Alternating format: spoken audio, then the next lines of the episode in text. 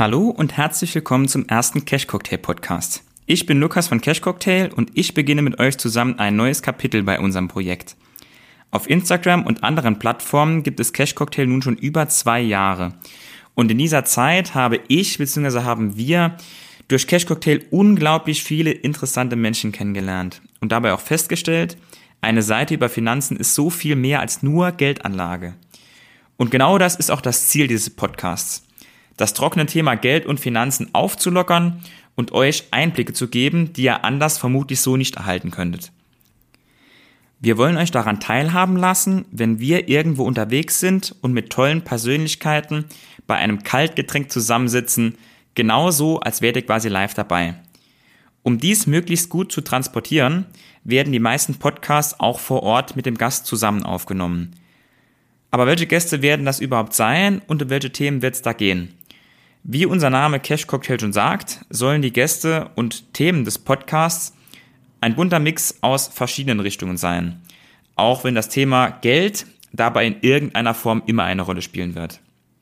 Egal, ob das jetzt bekannte Personen der Finanzszene sind, mit dem Thema Aktien im Vordergrund oder Unternehmer oder auch Leute, die gar nicht direkt aus diesem Finanzkosmos kommen. Zum Beispiel ein Profisportler, wie jetzt in unserer ersten Folge. Matthias Musche ist dieser erste Gast. Handball-Nationalspieler, Bundesliga-Torschützenkönig und Pokalsieger. Er erzählt unter anderem, wie er Profi-Handballer geworden ist, wie viel Geld so ein Handballprofi überhaupt verdient und wie er sein Geld für das Leben nach der Handballkarriere anlegt. Viel Spaß mit dem ersten Cash Cocktail Podcast.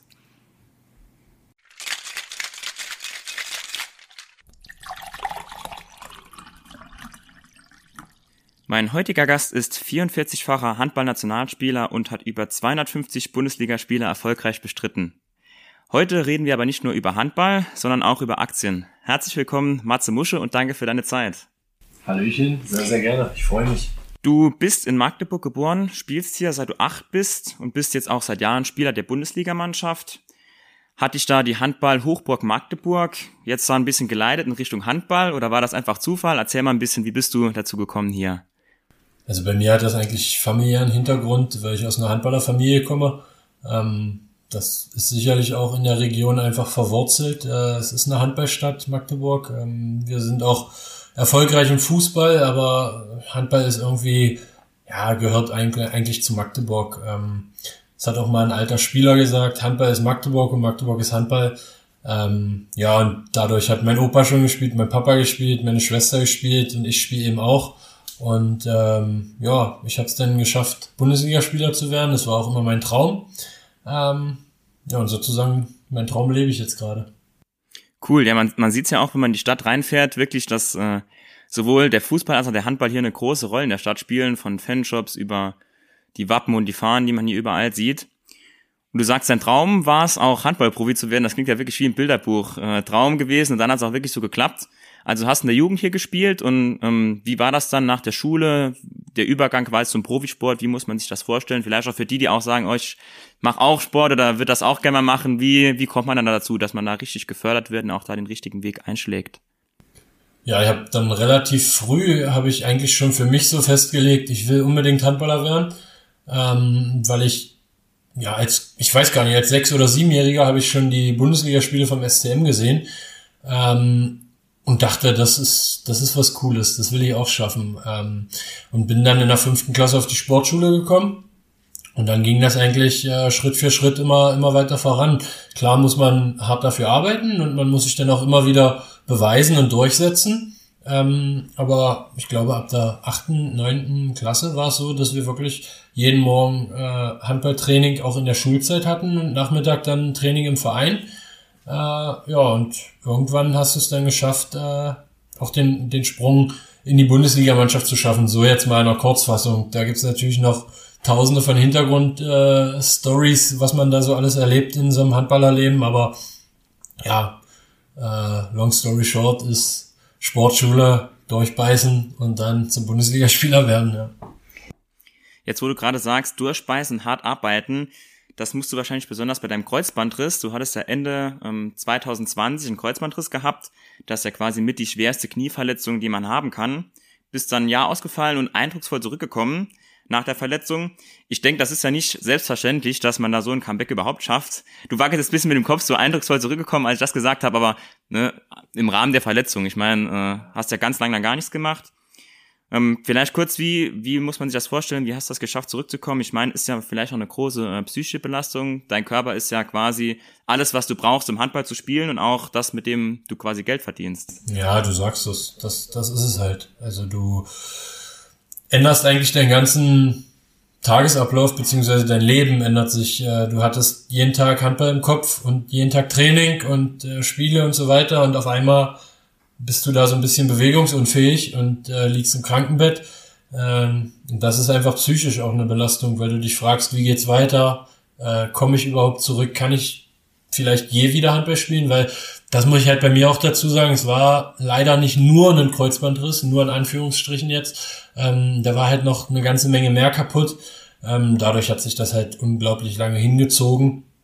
Ähm, und ja, erfordert zwar harte Arbeit, aber vor allen Dingen dann auch äh, Geduld, ja, ganz viel Geduld. Und da muss man einfach ähm, abwarten, dass es peu à peu besser wird. Und äh, ja, dann habe ich mich gefreut, als die Leidenszeit dann vorbei war. Äh, hoffe jetzt auch äh, schrittweise immer besser ins Laufen zu kommen äh, und auch wieder meine alten Leistungen zu bringen. Aber jetzt im ersten Schritt bin ich wirklich erstmal zufrieden, dass, dass diese unendlich lange Zeit äh, vorbei ist. Ja. Hm, das, das glaube ich auf jeden Fall.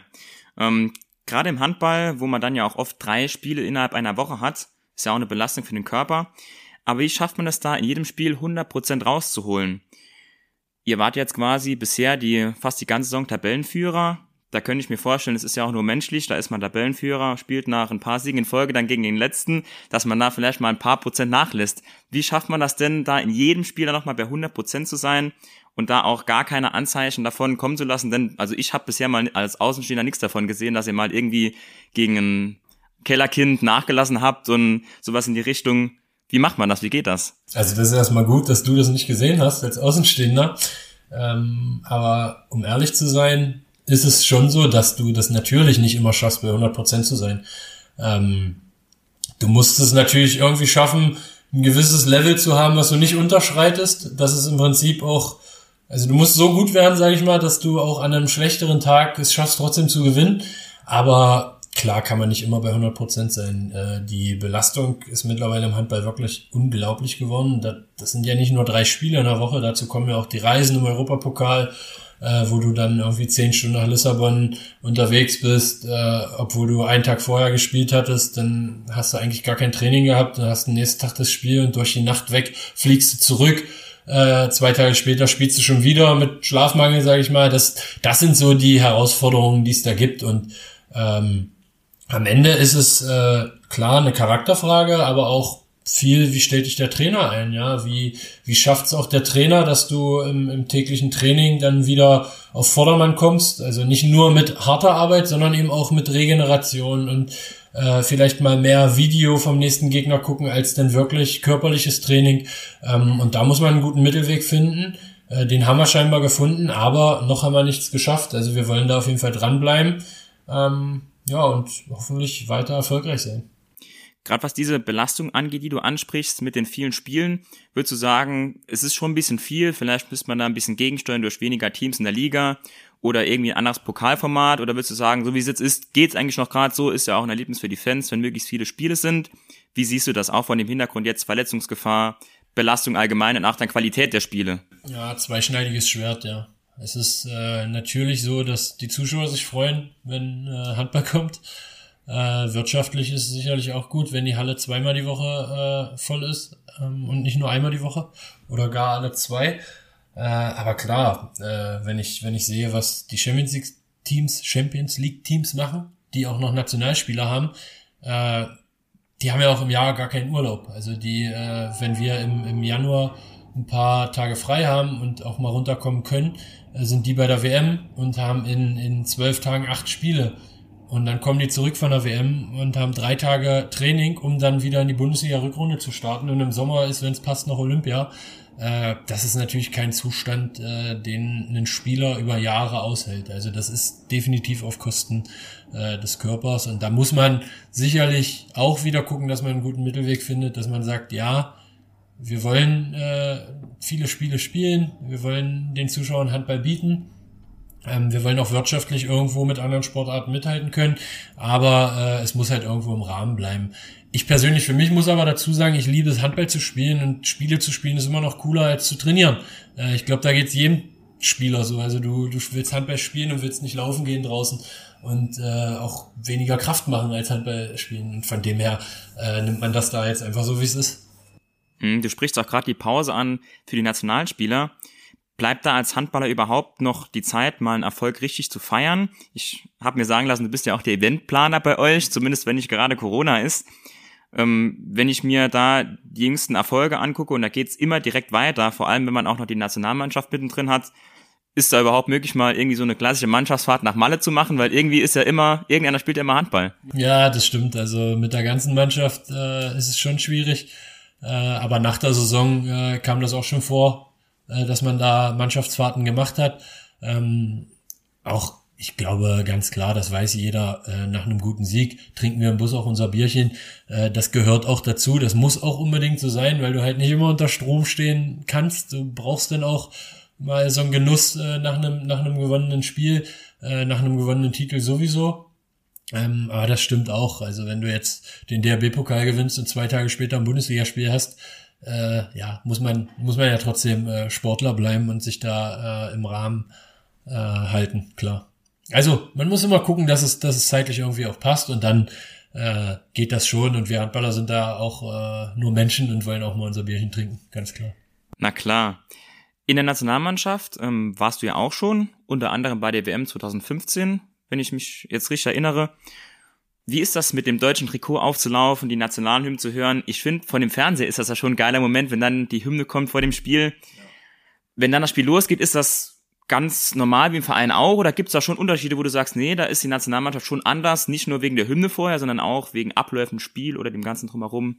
Ja, genau, das, das ist schon ein bisschen anders, weil du ja auch mit anderen Spielern zusammenspielst.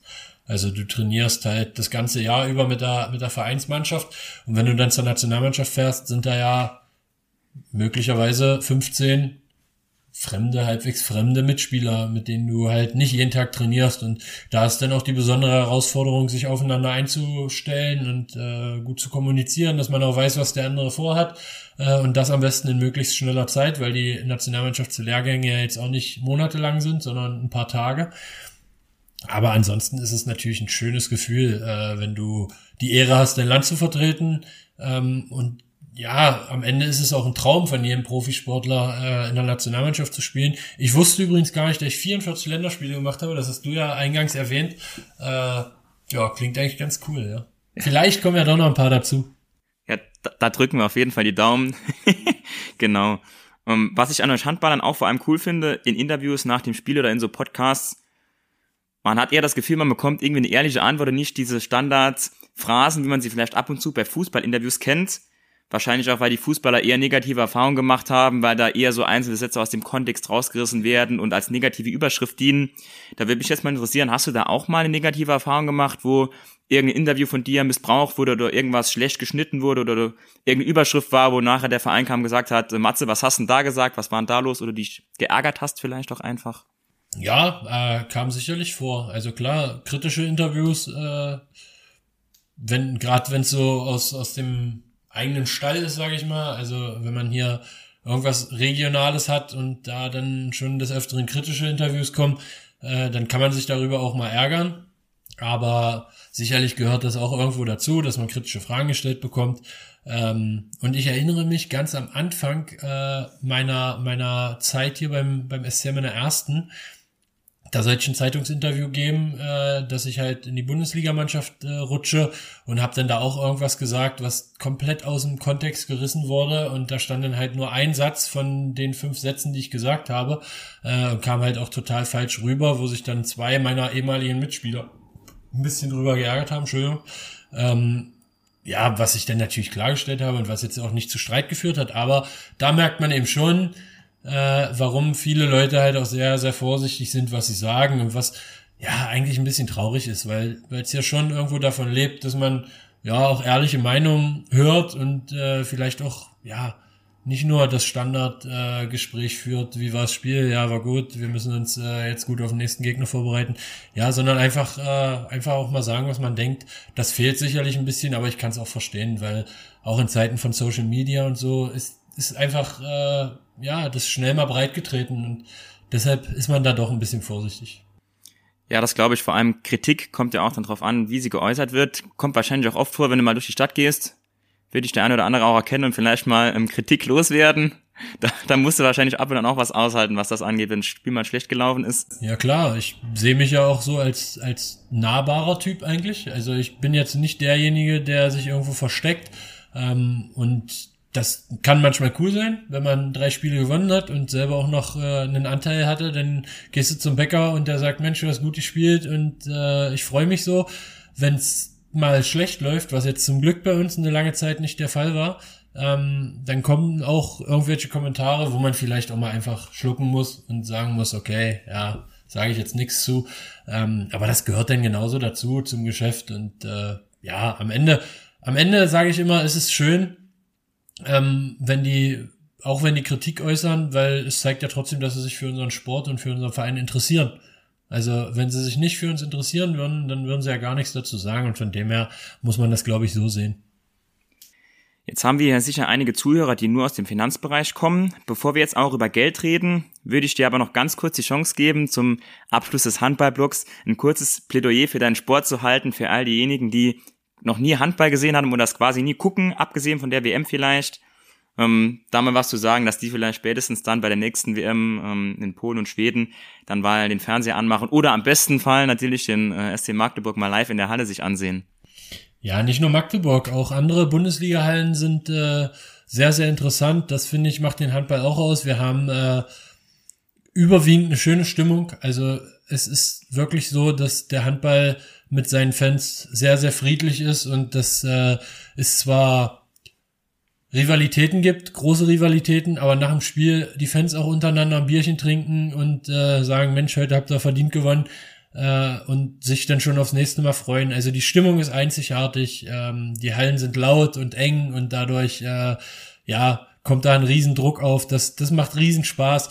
Der Sport ist schnell, ähm, du brauchst alles, äh, was, was, was man sich so vorstellen kann. Äh, motorische Fähigkeiten, koordinative. Mental ist es natürlich dann äh, auch immer sehr, sehr spannend. Ähm, und Kraft, Ausdauer, Schnelligkeit. Von dem her äh, rundum ein interessanter Sport, würde ich sagen. Und es geht viel hin und her, ne? so ein langweiliges 0-0 oder ereignisarme Spiele gibt's eigentlich selten, wenn nicht gerade eine Mannschaft extrem dominant ist. Ne? Also 0-0 wird's nicht geben, nee. Das, das kann ich sagen. Gut, dann lass uns über Geld reden.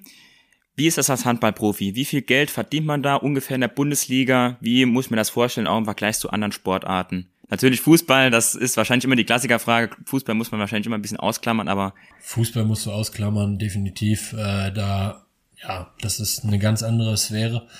Ähm, ich weiß gar nicht, was, was, was ich jetzt sagen kann, was man als Handballer so verdient. Also, ähm, ich glaube, dadurch, dass man einfach nur zehn zwölf Jahre hat und einen begrenzten ähm, Zeitraum, wo man dieses Geld verdienen kann als Spieler, äh, verdient man auch besser als in normalen, ja, neun bis 16 Berufen. Das, das ist sicherlich so.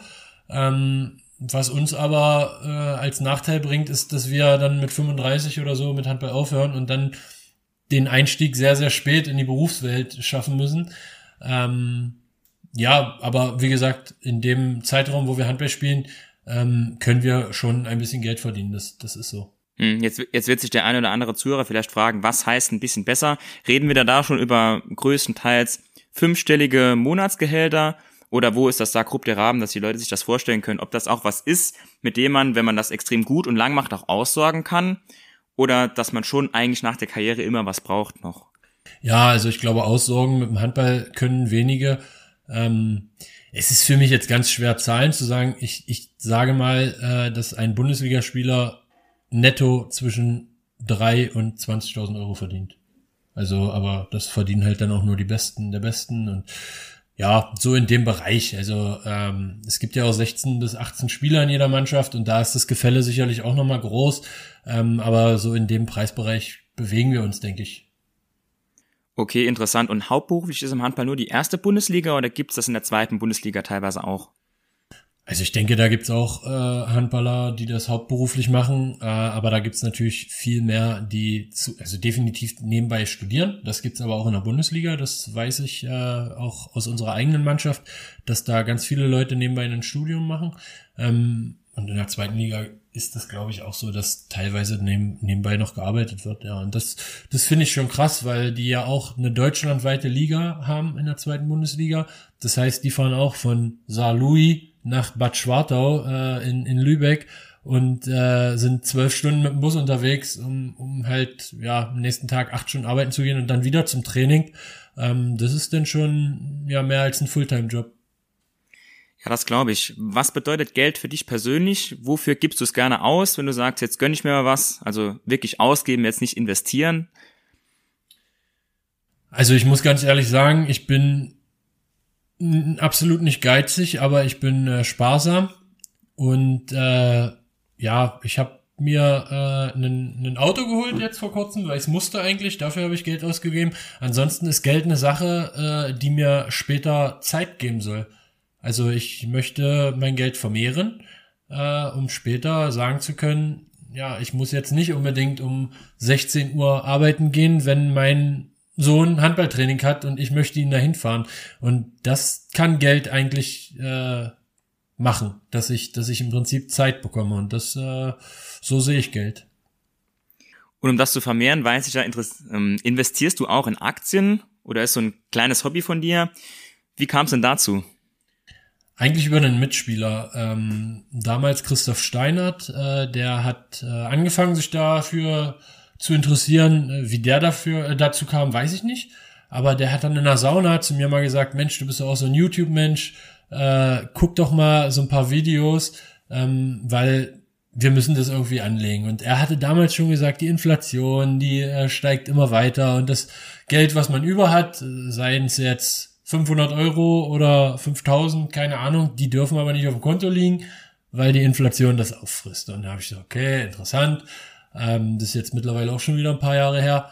Ähm, ja, und dann habe ich mich damit beschäftigt und fand das auch total faszinierend. Also ähm, ich war dann eigentlich hin und weg, äh, Bücher gelesen, im Internet gesurft, äh, ja, mich mit den Firmen beschäftigt und das war dann total interessant. Und was ich halt am besten an Aktien finde, ist, dass du ähm, im Allgemeinwissen so ein bisschen besser wirst und bei vielen Themen auch mitreden kannst äh, wenn es jetzt um, um die Allianz geht als Beispiel, äh, du weißt halt genau, was macht die Allianz? Durch die Aktien habe ich jetzt äh, mitbekommen, was ist der größere, größte Versicherer in China und so. Und das wusste ich vorher definitiv alles nicht. Und das sind so schöne Nebeneffekte, die Aktien mit sich bringen. Du sprichst gerade die Allianz-Aktie an.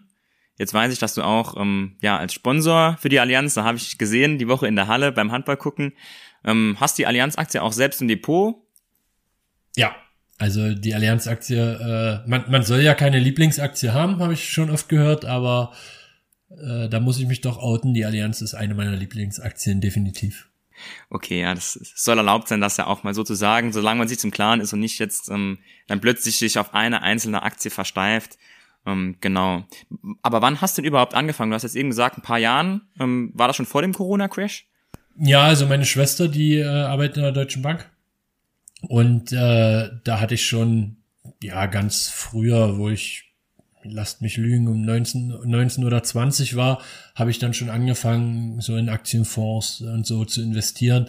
Ähm, das war dann aber noch nicht, dass ich das im Prinzip selbst in der Hand hatte, äh, das kam dann erst später. Das war so um den Corona-Crash äh, rum, dass ich gesagt habe, okay, ich beschäftige mich damit und ich nehme es ein bisschen mehr selbst in die Hand. Vorher lag es halt äh, ja im Depot dort und meine Schwester hat sich so mehr oder weniger drum gekümmert.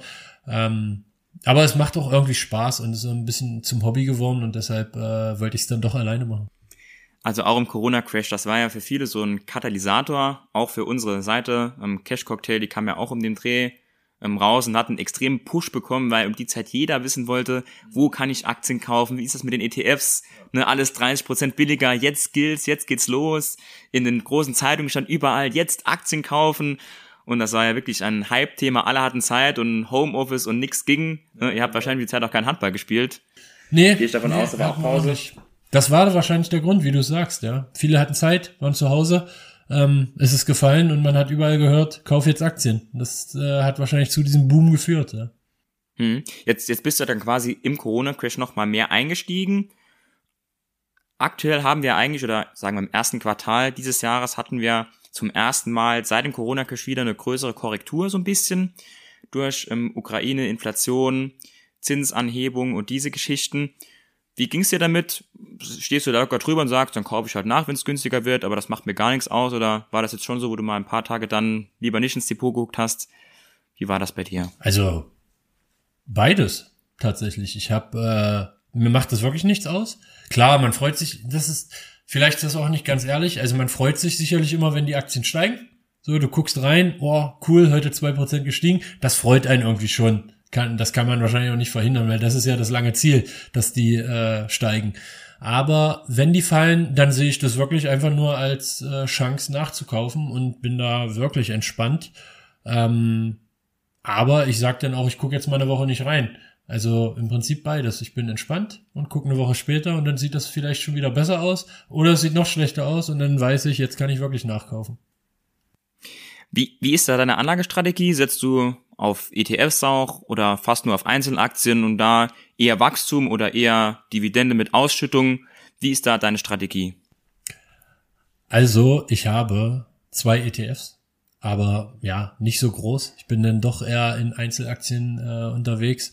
Ähm, habe auch drei, vier, also ich habe zwei verschiedene Depots.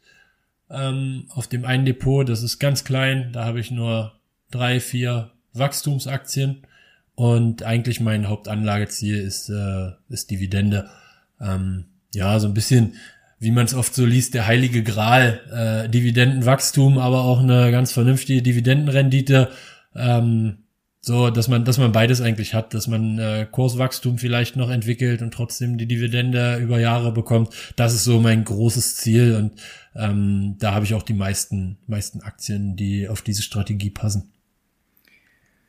Interessant. ja. ja, nee, ähm, vor, vor allem auch, ähm, weil du ja mir, mir vor dem Gespräch schon erzählt hast, dass der Helmut, ähm, den, den Waikiki bei Instagram, dass du den auch verfolgst und der auch Fokus auf Dividenden legt. Und das klingt ja schon, die Worte klangen relativ ähnlich, deshalb ähm, so? hab mich jetzt daran erinnert, ja, weil er auch dann Helmut sagt auch manchmal, ja, der heilige Gral, Wachstum und Dividende, aber Ausschüttung, okay, Ausschüttung ist, Ausschüttung ist wichtig. Und ähm, ja, für die Zeit nach dem Handball dann eine Ausschüttung zu haben, ist ja auch eine coole Sache, wenn da monatlich Geld reinkommt, ohne dass man was machen muss. Ja, genau, ist das, ja das ist cool. Super. Das ist cool. Wie, wie viel das dann ist, das wird man ja sehen. Aber freut mich eigentlich, dass du sagst, dass jetzt die Worte ähnlich wie bei Helmut sind, weil äh, dann habe ich ja doch schon ein bisschen was von ihm gelernt. Also das muss ich sagen, nicht nur für mich, sondern auch für uns, für einige aus unserer Handballmannschaft ist er so ein bisschen so ein kleiner Held, äh, weil, weil er das da cool macht auf seiner Instagram-Seite. Äh, natürlich Cash Cocktail auch. Äh, ich bin ja auch Follower bei Cash Cocktail. Ähm, und ich finde das auch total cool. Da kann ich ja jetzt mal eine Lanze brechen für äh, Finanzleute auf Instagram. Das ist wirklich cool, dass ihr uns da versorgt mit äh, Infos und äh, vielleicht auch mal schreibt, Mensch, bleibt cool, jetzt fällt's zwar, aber eher eine Chance zum Nachkaufen, als äh, Panik zu kriegen und alles zu verkaufen. Äh, und das äh, machen vielleicht nicht alle gut, aber Cash Cocktail und Helmut, die sind da auf jeden Fall äh, zu empfehlen. Cool, da freuen wir uns und da freut sich der Helmut mit Sicherheit auch.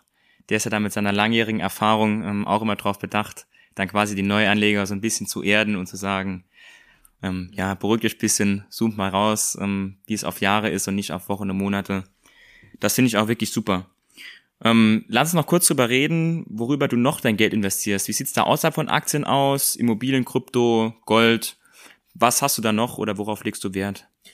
Also Gold habe ich noch nicht. Ähm, hatte mal drüber nachgedacht. Ja, als auch klar, wie man es immer so schön sagt, als Inflationsschutz ein bisschen in Gold zu investieren. Äh, Habe ich damit aber auch noch gar nicht befasst. Ich weiß ja gar nicht, ob man sich damit groß befassen muss. Das kann ja die Tage mal googeln, wie das so aussieht. Ähm, aber wie gesagt, da bin ich noch gar nicht drin.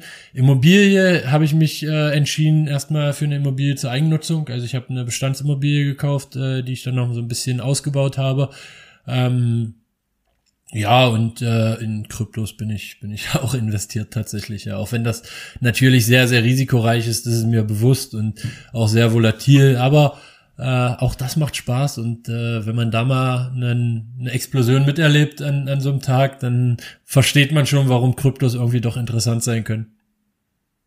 Also hauptsächlich Aktien und eine kleine spekulative Krypto-Beimischung. Ja, so ungefähr, genau. Also Immobilien, Aktien, äh, Krypto, ETF, zählt ja zu Aktien. Ja, genau. Ähm, die vier Sachen. Vielleicht kommt irgendwann noch Gold dazu und dann bin ich, glaube ich, ganz gut diversifiziert und äh, das sollte dann eigentlich passen. Ja, genau. Muss sich auch jeder selbst wohlfühlen. Der eine ist konservativer, der andere mag mehr Risiko und sagt, ich will, ich bin jung, ich möchte Risiko gehen. Absolut. Der andere, du klingst jetzt eher so, ich gucke schon in der Zeit nach dem Handball, hätte ich gerne einen Kapitalzustrom. Ja, genau. Mit dem bisschen weiteren Blick ist auf jeden Fall auch eine coole ähm, Sichtweise. Ja, man muss seinen Weg finden, ja. Zum Abschluss dann noch ganz kurz. Jetzt gibt es sicher einige Zuhörer, die waren noch nie in Magdeburg. Ähm, deshalb du als Ur-Magdeburger quasi, wieso sollte man hierher kommen? Ähm, vielleicht noch ein, zwei Tipps, coole Örtlichkeiten, die man unbedingt gesehen haben muss, wenn man herkommt. Ja, Magdeburg ist eine Stadt, die sich jetzt auch entwickelt. Äh, das muss man sagen. Äh, hat sich schon in den letzten Jahren. Es sind hier Stadtteile äh, dabei, die sich in den letzten 10, 12, 15 Jahren extrem gemacht haben. Ähm, so ein bisschen zum Szeneviertel geworden sind, sage ich mal, äh, für, für junge Leute auch. Ähm, ansonsten haben wir eigentlich relativ viel zu bieten, äh, nicht nur im Sport. Also MDCC Arena, GTEC Arena, Fußball und Handball kann man sich auf jeden Fall in Magdeburg angucken. Ähm, wir haben relativ viele coole Restaurants. Und wie gesagt, die Stadt wird sich entwickeln. Intel kommt nach Magdeburg ähm, mit Intel vielleicht auch noch äh, einige Zulieferer und äh, ja, hochqualifizierte Arbeitsplätze dadurch und äh, vielleicht auch eine Einwohnerentwicklung, die sich daraus ergibt. Also ich, ich bin mir sicher, dass Magdeburg in den nächsten, äh, naja, sagen wir jetzt einfach mal 10 bis 20 Jahren noch extrem äh, ja, an Strahlkraft äh, zugewinnen wird und äh, darauf freue ich mich eigentlich. Gut, dass du es ansprichst, wirklich sehr beeindruckendes Projekt, was Intel dir plant. Da sollen insgesamt 17 Milliarden Euro investiert werden und tausende Arbeitsplätze geschaffen werden in den nächsten Jahren. Das ist wirklich, ich habe mir auch die, die grüne Wiese, wo die aktuell noch dort steht, mal angesehen. Das ist wirklich eine unglaublich gigantische Fläche. Ähm, sehr cool für die Stadt auf jeden Fall. Genau. Und im ersten Schritt 17 Milliarden, wenn man jetzt äh, das richtig verstanden hat, wollen die ja, glaube ich, in den nächsten 10 Jahren bis zu 80 Milliarden äh, investieren ja, dann lassen wir uns mal überraschen, was da so alles passiert. Äh, wird wahrscheinlich für die Immobilienpreise in Magdeburg auch gar nicht so schlecht sein. Also schlecht, wenn du nichts hast, aber äh, nicht schlecht, wenn du schon was hast. Ja, also lassen wir uns da mal überraschen. Magdeburg äh, hat auf jeden Fall noch was zu bieten und wird sich entwickeln. Cool. Vielen Dank, Matze, für deine Zeit und weiterhin viel Erfolg beim Handball und beim Investieren. Ganz lieben Dank. Macht euch eine schöne Zeit. Dieser Podcast dient lediglich der Allgemeininformation und gibt die persönliche Meinung von mir und meinem Gast wieder. Alle Angaben erheben keinen Anspruch darauf, vollständig und richtig zu sein und sind zudem keine Handlungsempfehlung an dich, bestimmte Finanzinstrumente zu handeln. Wir sind also nicht verantwortlich, wenn du aufgrund unserer Inhalte Entscheidungen zu deiner Geldanlage triffst. Wir machen in diesem Podcast keine Anlageberatung, denn wir wissen ja auch im Einzelfall gar nicht, ob eine bestimmte Aktie zum Beispiel für deine persönliche Risikobereitschaft geeignet ist.